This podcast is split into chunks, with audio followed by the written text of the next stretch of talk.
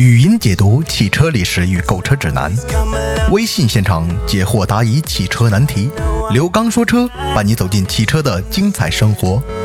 松原交通广播调频一百兆赫主播，国家二手车资格鉴定高级评估师，讲解汽车十二年主持人刘刚与您互动说车。听众朋友，大家好，欢迎大家收听刘刚说车，我是刘刚。呃，欢迎大家呢，在我们节目进行的过程当中，或者说在节目之外，大家呢可以和我呢共同的来进行互动啊，把大家呢所了解到的汽车方面的知识，或者说大家的一些用车经验，一同分享给我们所有的车友。那么大家呢可以通过多种参与方式啊，参与到我们的节目当中。您可以呢加入到我们的微信公众平台，我们的微信公众平台的微信号码是松原我爱我车俱乐部。松是松树的松，原呢是原始的原。松原我爱我车俱乐部，或者呢在我们节目之外跟我进行的微信的实时互动，微信的号码呢是汽车刘刚的全拼，汽车刘刚的全拼就可以找到我。呃，大家呢可以随时的提出相关的问题。最近呢有好多朋友呢把他们的一些用车的经验分享过来，呃，看了一下，大家呢在平常用车的时候啊，看来呢，呃，大家都认识到了。在汽车使用的过程当中，如何保养和如何使用？那么今天的节目当中啊，我们跟大家呢也共同的来聊一聊呢，在我们买车的过程当中，我们经常啊会到四 S 店呢，会有一些呃销售顾问拿一些数据来跟我们进行说话。你比如说我这个车的动力是多少，这车的扭矩有多大，呃，还有呢我们的这个车的缸径是多少，进气压缩比又是多大？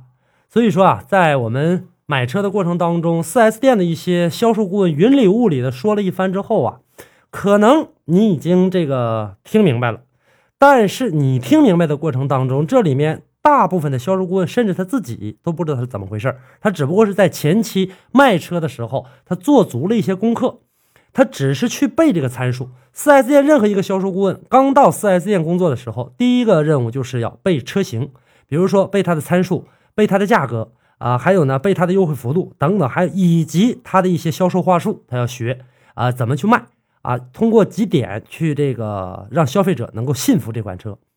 所以说呢，很多朋友呢在听的过程当中，呃，有一部分人能听明白，但是还有一部分人呢，啊，对这个参数呢有一定的理解和自己的评价，并且呢，有的甚至还停留在以前啊，没有这个做到与时俱进。可能说，你比如说以前吧。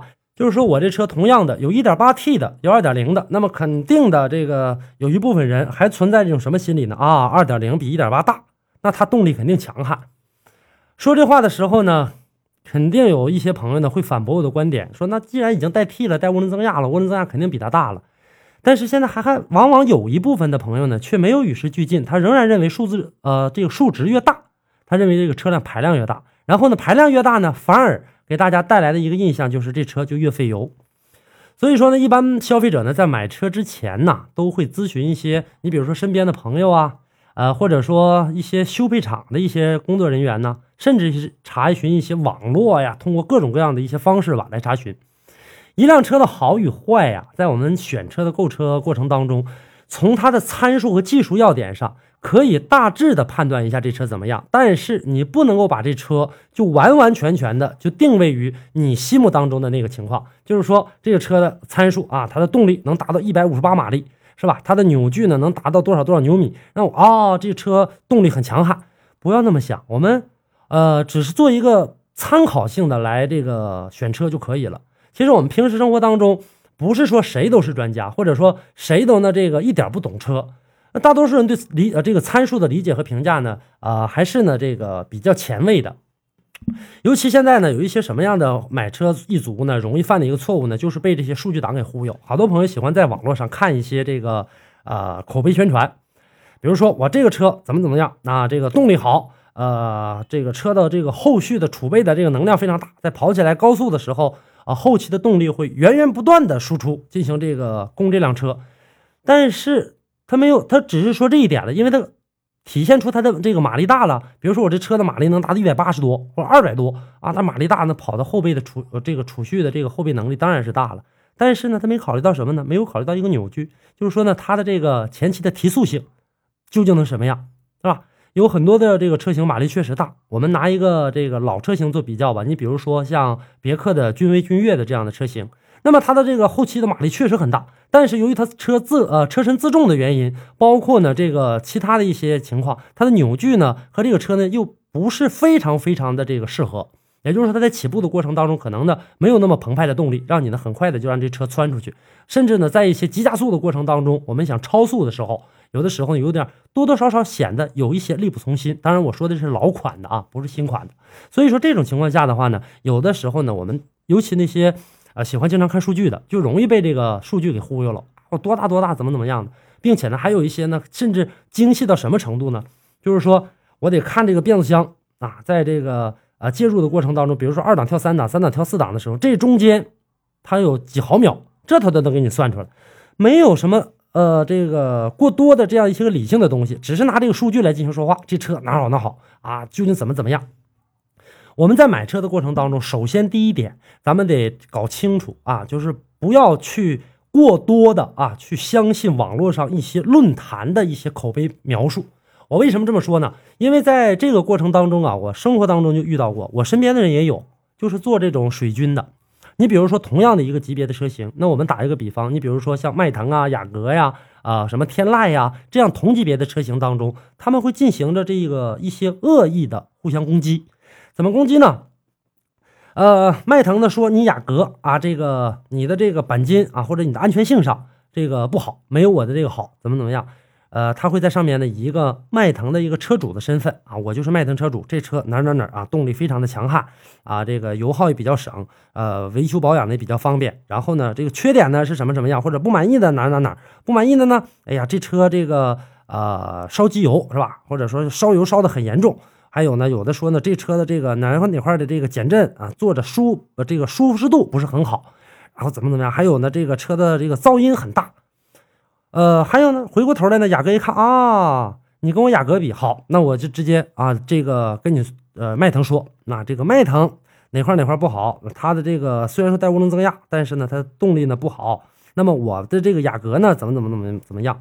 有这样直接攻击的，还有一种怎么攻击的呢？自身啊来说。就是说，怎么说呢？我的这个迈腾哪儿好？我买了多少年了？或者我这车开的多么多么好，坐的这个舒适度多好？然后他回过头自己说自己缺点，把缺点说的比优点要这个差很多啊！这车我都买后悔了，怎么怎么样？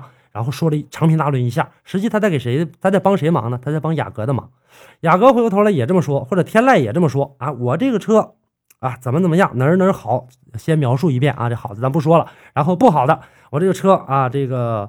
呃，车的这个动力性呢不是很好，底盘悬挂呢非常的软，车漆呢也是比较软的，是吧？这个钣金呢相对来说比较薄，怎么怎么样？哎，然后呢就这样的进行的这些攻击，你可能给你感觉上去呢，说啊这是迈腾车主，或者说雅阁车主，或者天籁车主他自己说的，他这个车怎么怎么样的？实际我跟大家来说一下，有大部分的这个车主啊，就是在描述这个车辆的过程当中，得有一部分人是什么样的呢？连这车他都没坐过。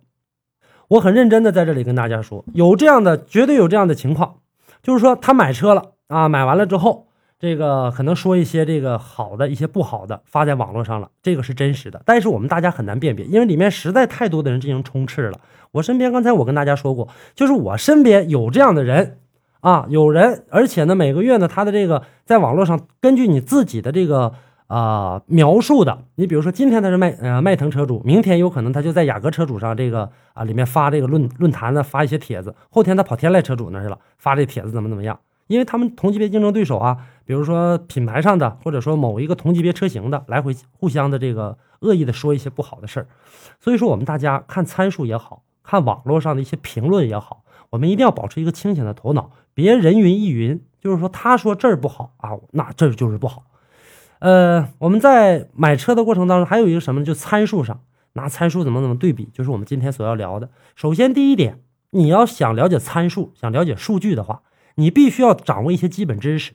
那么，比如说像我刚才说到的，这个马力到底能代表什么？扭矩到底能代表什么？其实我们说白了很简单，马力呢，就是呢我们在平时生活当中啊，它的这个啊车辆在使用的时候，它源源不断输出的这个动力，动力性啊能有多好？那么扭矩呢？我们再说的直白或者简单一点，就是呢，我的呃，怎么说呢？起步吧，就拿说起步吧，起步有多快？起步越快的车，你放心，你看它那数据去吧，它的那个扭矩肯定是大，包括一些急加速什么的，它的扭矩肯定是大。这就是最简单的一种说法。那么其实呢，这里面呢，如果说想细掰扯起来的话呢，还有很多。你比如说像这个发动机的这个功率啊，或怎么样啊，还有呢这个发动机的气门数量啊，这里面都怎么回事啊？这里面呢，发动机的这个动力性呢，又呃是这个根据数据，这数据是怎么来的呢？我们平时在使用这个买它的过程当中，呃，它的这个数据参考值是哪出来的？我们要先了解这个。首先第一点，你像什么这个发动机的，还有什么扭矩啊、动力啊这些东西啊，它不是我们某一个人。坐在里面一开车就能感觉出来的，这个东西呢，它是需要一个呢，呃，现在的一个呃测量的一个仪器，呃，有人管这个叫发动机的台架试验。这个东西呢，呃，现在咱们中国一般都用什么？用一些水力测试机呀，啊，或者一些电力的机器啊，啊，用这种来测这个功率。试验方法呢，有它自己一个专门的标准，并且呢，在试验的过程当中啊，它不是说一下子成型的，它要长时间在那儿这个进行工作，发动机在那工作。你比如说像这个啊，使用的时候，它观察你的这个车整体的这个发动机有一个曲线的一个表在那个机器上，然后呢，根据这些特性，然后看这个曲线表的上升下降的幅度，然后取中间值，啊，取完中间值之后呢，我们一般都看最大的峰值扭矩能达到多少，它会取到那最高的那个曲线点上，然后呢，啊，写在这个车的整体参数上，这个东西出来了。但是这个东西出来了之后呢，我们平时有的时候说看排量大小。啊，看它的这个呃扭矩啊，还有呢发动机的动力性啊，跟这个节油的这个关系有什么多大的多大的关系？那肯定是动力大就费油呗，不一定。这些特性当中，尤其现在的这种新技术啊，记着，呃，跟节油关系最大的是什么呢？是我们车整个的一个速度的特性，包括呢车的一个负荷，就是能装多少东西等等这些东西，包括呢一些万有的特性。你比如说外面的风比较大。是吧？外面的路况比较不好，那这个时候油耗肯定要上升。所以说呢，有多种原因造成的，你千万不要因为发动机的一个动力性，还有一个这个动力参数指标，还有一个扭矩的指标，你就呃断然的下决定。所以说呢，在今天的节目当中，跟大家呢先来说说这个，还有一些呢，我原来在节目当中做过一期工信部给出的一些油耗，呃，这个油耗呢，呃，有的确实是我们可以总结出一个肯定的答案，就是工信部有的时候在忽悠我们。我们给出的油耗，某一款车型达到六点几的油耗，实际它上路的话，它得达到十个左右，这个百公里多少升啊？六点几升，实际十多升。所以说这个时候呢，我们所说的这个什么动力性，包括它的什么进气比啊，进气压缩比也叫空燃比。那这个时候什么又是空燃比呢？我们首先你得你你得了解这个东西。那么为什么就写着什么十点几比几啊？这个或者几点几比几？那我们经常看到有的这些这个。啊，空燃比上或者压缩比上写着啊十十点一啊比一，怎么回事啊？这个很简单，都是我们发动机呢这个活塞在进行运动的过程当中往下来的那一刹那啊，这有点像我们生活当中注射这个点滴，注射点滴兑药的那个针管，你看往下往下一抽，那药水进来了是吧？有的时候呢进了一部分水，中间顶上还空一块，那块没有水，那是什么？就是空气呗。所以说这个发动机在使用的过程当中也是这样，你看。这个发动机的这个啊曲轴往下一下，然后呢，这油直接抽下来了。抽下来之后，顶上还有一个大块空气。那么十点几代表什么呢？十点几代表的这个空气，呃，比一一分汽油十十点几的这个空气，或者呃七点几八点几的这个空气。然后因为汽油要有空气燃烧，那么在这个过程当中，这个空燃比也好，或者进气压缩比也好，这个东西它就起到了一定的作用。我们可以这么说，就是说烧十点几的空气。或者进气压缩比这不一样啊，有十点几的，有几点，甚至不超过十的，八点几的，七点几的。那么抽进八点几的空气，抽进一分油，这样来看的话，我们给人的感觉是不是在烧空气呀？整个车在动力上是不是在烧空气？所以说这个空燃比有的越大的啊，这个指标越高的，可能油耗就越好一点。因为你想烧十多个这个空气，烧一分油。那么还有的一种情况呢，为了车辆，因为它缸径大。为了它这个车的动力性更好一些，有的呢标的参数也很大。我们看到一些大排量的车型，它的这个进气加速比都非常大。所以说这个时候它抽进一分油，抽进那么大一块空气，它这一分油顶你那小车的两分到三分。所以说呢，我们在使用的过程当中，这就一下子就出来了。这个车为什么费油？光看参数是不够的。还有一点呢，我们大家在看参数的过程当中，说动力能达到一百多少多少马力，是吧？这个呃，能那个扭矩能达多少牛米？你去试过了吗？呃，不乏有试过的，有好信儿的，或者说有这个细心的朋友有这么试的。可是你的那个仪器呀，试的那个仪器可靠性高吗？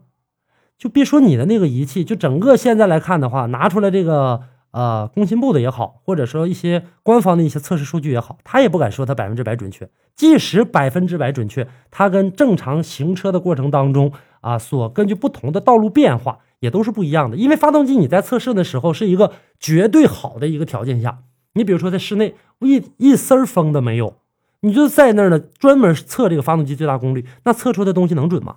所以说呢，这些东西啊。啊，大家呢不要特别的盲目的去相信啊，不要特别的盲目的相信。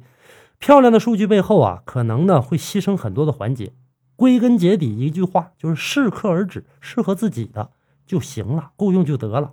最大的什么发动机功率转速能超过什么六七千转，你开六七千转你试试。只要我们在平时生活当中，任何一款发动机，只要你敢这个给油门，基本上都能够跑个六七千转都没问题。是吧？那这车得什么动静了？大家可以想象一下。所以说啊，我们在平时这个使车用车的过程当中，这个尤其是买车的时候，这里面好多好多朋友都会去看这个数据。数据呢，看不看呢？看，但是不能完全相信，它只是一个参考辅助的一个工具。你如果被这东西给套牢了之后，那么我想以后的生活当中啊，你会经常被它所约束到的。啊，我这车不能再往上踹了，再往上踹的话，我就超过我的这个最大这个功率了。超过最大功率的话，对发动机一定有损害，千万不要去这么想。所以说呢，我们在节目当中呢，也是想跟大家呢来说一说这样的一些事情啊。刚才呢，呃，我这个再回过头来再说几句，就是说在测试这个数据的过程当中，刚才我不说一个呃比较封闭的这样的一个空间嘛，我们车呀真正到了马路上之后，因为它这个发动机啊，它的这个负荷。在测试的时候，它是专门测试这个发动机的。我们再想想，加上外面的车壳子，什么这个悬挂系统全放上之后，车的自重是不是大了？跑起来的过程当中，风阻系数是不是高了？包括呢，有一些道路的不好，包括呢一些其他的一些啊路况条件，比如说呢，呃，这个油啊，我们加经常加油的时候呢，有的是在中石油，有的在中石化加油，那么还有很多小型的加油站，我们也会经常去加的。这个时候呢。数据显得非常的苍白，很多数据呢都是具有欺骗性的，连汽车的销量啊，有很多的都可以造假。比如说，我们经常会看到某一个网站，或者说某一个媒体啊评出来，二零一四年度、二零一三年度、二零一五年度这样这样什么一六年度的等等的这个这个车啊被评为神车，今年的这个销量达到几千万辆或者甚至上亿辆，是有可能，有可能达到你说的这个数据。但是我们哪位消费者看到了？但是呢，换句话说，换一个角度来说，站在我们消费者角度上来看的话，呀，他那车卖了好几千万辆或者好几亿辆，这车肯定是不错。你看都上什么什么什么网站了，或者上什么什么媒体杂志了，哪个电视了，那个广告还很。现在来看的话，对广告来讲的话是个事儿吗？我们只要这个商家宁可掏钱，我想写多少写多少。我一年的销量，比如说我这个啊卖一卖一款车型。我卖一个比较小型的 A 零零级的，我比如说卖比亚迪 F 零或者奇瑞的 QQ，我这车一年销售七十亿辆，你你你看到了吗？当然了，这你不能信是吧？他肯定得贴点边的忽悠你。所以说，我们大家在看这个过程当中，追求一个均衡性。任何一个车方方面面都不可能最好，但是它也不会有很明显的一个呃，或者说。特别大的一个一个短处让你抓住。如果你要一旦抓住的话，你比如说像前一段出事的速腾，大伙抓住了吧？抓住之后，然后呢？现在大伙的一个什么遭遇？当年不都是迷信吗？就是这个速腾都有多么多么神奇啊！这个车都卖了多少了？没有这个事故又少，呃，又经济又耐用，等等等等等。大伙呢，这个一看这评论，妥，大家都买。现在买完之后上当了，找到这个一汽大众，一汽大众现在呢，这个解决方案呢，还正在陆续出台当中。还是没让人这个省心呢，看数据没有用，所以说呢，我们大家呀，在整个这个车辆的过程当中啊，买车的时候，还有什么车身长度啊、车身尺寸呢？这都属于数据之列的啊。比如说这车呃，这个四千四百八十五毫米啊，宽度呢两千五百二十五，什么高度一千八百七十五，你拿尺量过吗？轴距有多少？这个外观都能量了，我们可以量一下试试。轴距呢？你把这个整个车壳摘下去，直接把悬挂那两个轴轴与轴之间的那块给连上进行量啊？有人说那不对啊，直接拿轮子那块直接就量了轮轮毂芯呢？是你是量了，量了的话，它能你那个前边的这个驾驶舱内或者是后排的座椅上，这个空间给你留出来了吗？你可以坐在上面吗？这个数据啊，再一次提示大家吧，不要特别的迷信啊。呃，也是在今天的节目当中跟大家呢这个来说一下这个事儿。为什么要说呢？因为前几天。呃，我收到了我的个人微信当中收到了一位湖南的朋友，当时呢，他这个就是用数据说话，跟我说了好多好多数据啊，选车选了好几款车，然后说这个数据它的这个功率能达到多少，那个车的扭矩有多高，然后跟我说，后来我费了好大劲才给他解释明白。今天呢，在节目当中把这些事儿呢给拿出来跟大家说一说，就是呢让大家呢啊来辨别一下如何去这个客观的去看这个数据。参数还有一点呢，在今天节目当中也带出一嘴，就是让大家呢在看评论的过程当中，有一些的评论的过程当中啊，啊尽量别去过分的去相信它啊。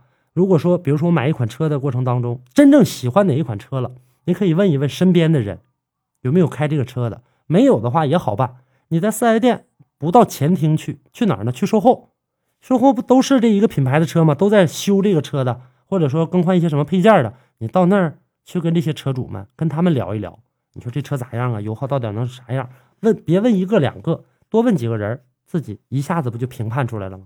那个是真实的数据，他不可能去替这个车，或者说是怎么怎么忽悠。他既然已经买完了，而且呢都已经在那进行维修了，问他哪儿好哪儿不好，或者说你自己心目当中你最注重的那点舒适度好不好啊？坐在上面过个坑啊，过个坎儿啊，这个车里面坐着舒不舒服啊？还有车噪音大不大呀？有的呢注重动力。你这车这个上高速的话能跑多少啊？动力能跑能跑的这个快不快啊？就是超急急加速的超车什么的，是不是显得很轻松啊？你一问他，他一告诉你这是真实的数据。所以说吧，我们在今天的节目当中啊，跟大家呢来说一说忽悠人的汽车数据啊，也希望大家呢能够在平时买车过程当中能够用得上。好，那今天的我爱我车的上半时段就是这些内容，接下来我们再来呢跟大家来关注几位车友提出来的问题。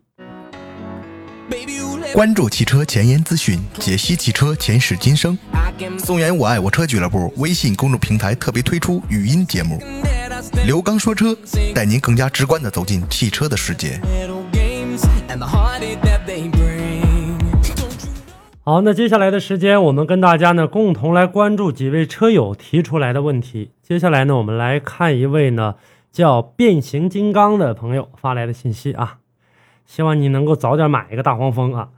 呃，他说：“刘刚你好，我想问一下，看看长城的这个哈弗 H 二和奇瑞的瑞虎三这两款车啊，哪一个性价比更好一些？啊，哪一个性能也会好一些？同时呢，注重一下油耗，好吧？那我们接下来就来说说长城的这个和哈弗啊，现在呢它是两家了，已经的这个分为两个企业在进行生产了，而且呢，长城呢把主要的这样的一个。”嗯，发展的一个理念和发展的核心，现在基本上已经都放到哈弗身上了。长城呢，整个的这个车型啊，都出一些呢，走一些呃平民的路线，而哈弗呢，却走一些相对来说呃稍高端一点的路线。所以说是这样一个情况。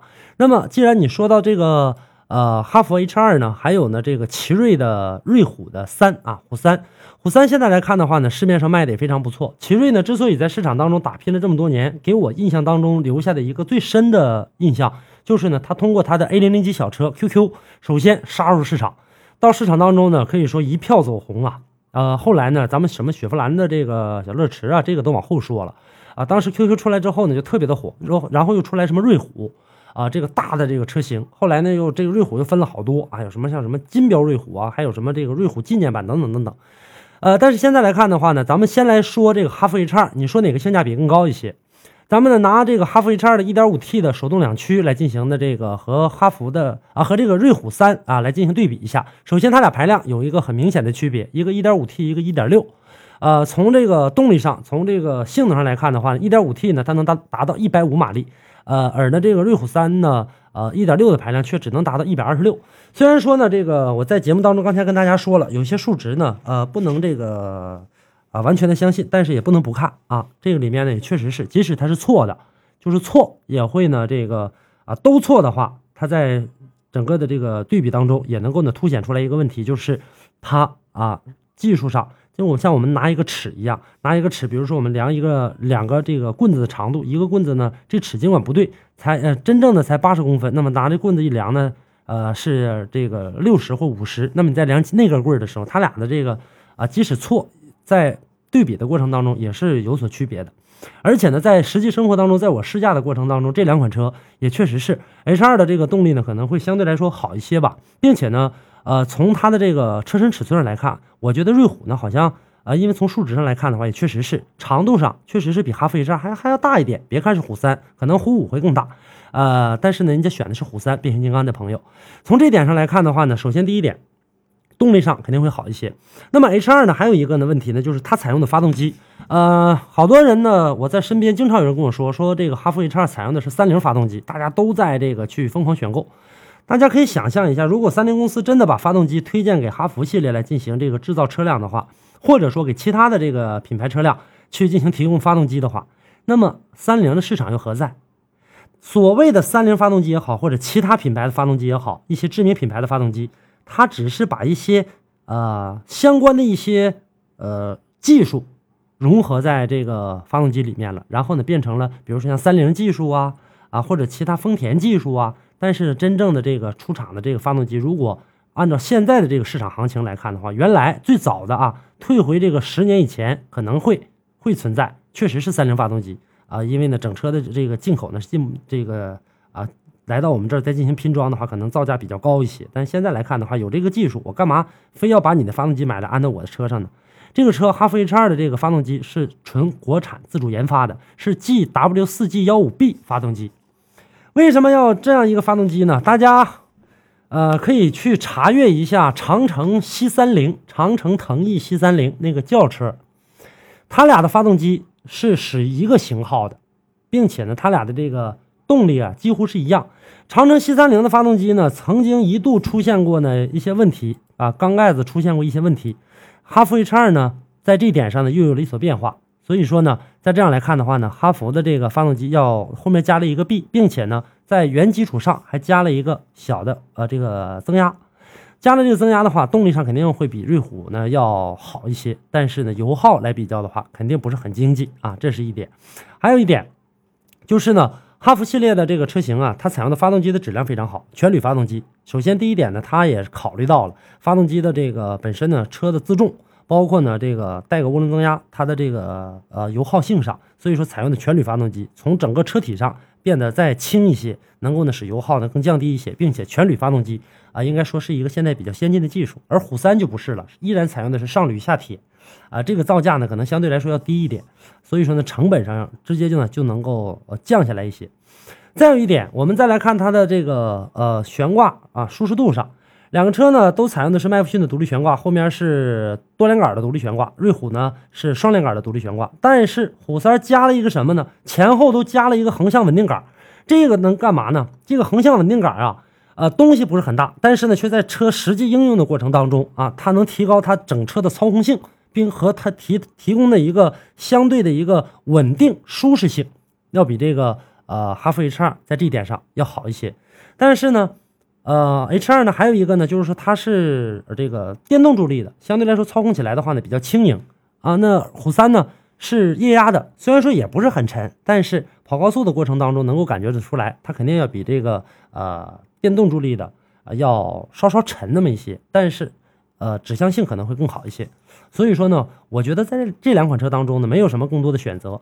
呃，虎三呢，可能说它的这个后期的投入要低一些。你看虎三的这个市场指导价，你买最高配的这个还是 CVT 的呢，呃，这个价格呢才是九万九万多啊，九万五，啊，这个是一个市场指导价。而呢，这个哈弗 H 二呢，你买最低配的啊，还得九万八千八呢。这样一看的话呢，这个最低那个最高配，那还莫不如买虎三了。所以说，在这里我建议你去买虎三，放弃哈弗 H 二，因为它这个一个发动机呀，跟这长城腾翼 C 三零呃采用的几乎是同一款，只不过做一个技术上的改良，呃，价格啊，包括车体上一个变化，价格倍增，有点不太值当啊。这就是呢我给你的一个建议啊，希望能够采纳。好，就说到这儿，接下来我们继续来看。好，我们再来看另外一位车友，名字叫做高飞，他说呢。打算买一个十万元左右的车，想问问飞度啊，这车怎么样？啊，他喜欢这款呢是八万八千八的那一款啊，那款飞度，想问问呢这款发动机啊如何？他说他感觉不错，新手打算买自动挡的。呃，如果你说八万八千八市场指导价，应该是一四款一点五的 CVT 的时尚型，就是 CVT 的标配，不是乞丐版最低配的那款，啊，还算不错，一点五的发动机。本田技术呢有个 iVTEC 的这个发动机呢，始终呃自始至终吧一直在延续着使用啊。这个发动机这款发动机呢，从这个动力性能上呢表现的呃现在来看的话非常的好啊，在这些年当中使用的很平稳，没因为说发动机出现过什么。太大的一些呃问题，都是这样的一个情况。呃，整个的这个自然吸气的发动机呢，应该说也也够用了，动力上也够用了。如果说一个新手的话来讲的话呢，呃，其实原来的这个一点三的其实都够你用了。现在来看的话，一点五的，并且呢，它还采用的是 CVT 的无级变速，这些方面呢表现的都很不错。呃，动力悬挂上呢，这些年了，始终采用的就是麦弗逊的独立悬挂和扭力梁非独立悬挂。飞度有一个好处是什么呢？就在这这么多的这个小车当中啊，它的这个空间表现的非常的良好，它可以呢和轿车三厢轿车去进行媲美，所以说呢啊这点上表现的很不错。包括呢它的一些现在的一些呃配置上，虽然说不是很前卫，但是几乎够用了。所以说呢你选的这款车呢，如果让我推荐你去买飞度买哪一款的话，可能我也会去推荐你买这一款吧，就是别买最低配的那款，买一个稍稍高配一点的。这个性能上呢要好一些，差在哪呢？差的不是很多。你比如像轮毂上，它这个是有相差的。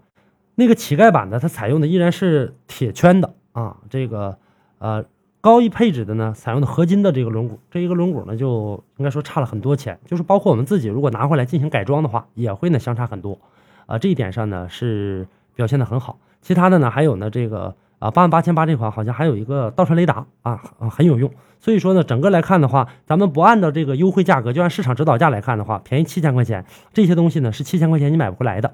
包括呢啊，还有一个啊雾灯好像也是有区别的，有一个有，有一个没有雾灯。所以说这些都是很不错的。这款车呢我很支持你买啊。呃，如果说你是一个新手的话，拿它先练车，呃，以后呢开个几年之后，在卖的过程当中，这个车的保值率相对来说也比较好啊，不错啊，这款车值得出手购买。好，再来关注一位车友的问题啊，彼岸的命，他说呢，刚哥你好，呃，想问问那款新速腾现在怎么样？想换车啊，并且他说他现在开的是老速腾，还有想拿速腾跟帝豪来进行这个对比一下。呃，彼岸的命，我想在节目当中告诉你啊，在微信当中呢，我也同时给你回复了，呃，帝豪的这个事儿，呃，和速腾来进行比较的话，你还是放弃吧，连考虑都不要考虑，他俩根本就不是一个级别的车。并且你现在已经开的是速腾，呃，你既然呢又喜欢这现在新出的这款速腾，那么你就可以把你这个老速腾把它卖掉，然后呢你去呃添一部分资金去购买这个新款速腾。但是给我的一个感觉，应该换一个品牌吧。既然你喜欢的话，那么你就买这新速腾吧。帝豪千万不要考虑啊，就给你解释到这儿，因为有对比，没有对比的话啊，我们呢再另当别论。好，那这位朋友的事儿呢也解决到这儿，大家呢可以继续通过实时微信跟我进行互动啊。我的个人微信是汽车刘刚全拼，汽车刘刚的全拼。另外呢，大家也可以通过呢我们的微信公众平台松原我爱我车俱乐部加入进来啊，在那上面呢向我提出问题，并且呢在微信公众平台上直接发送汽车，呃发送过去之后就会收到一条呢相关于汽车的一些相关知识，大家在上面可以看一看。好，那今天的刘刚说车就是这些内容，我们下期再见。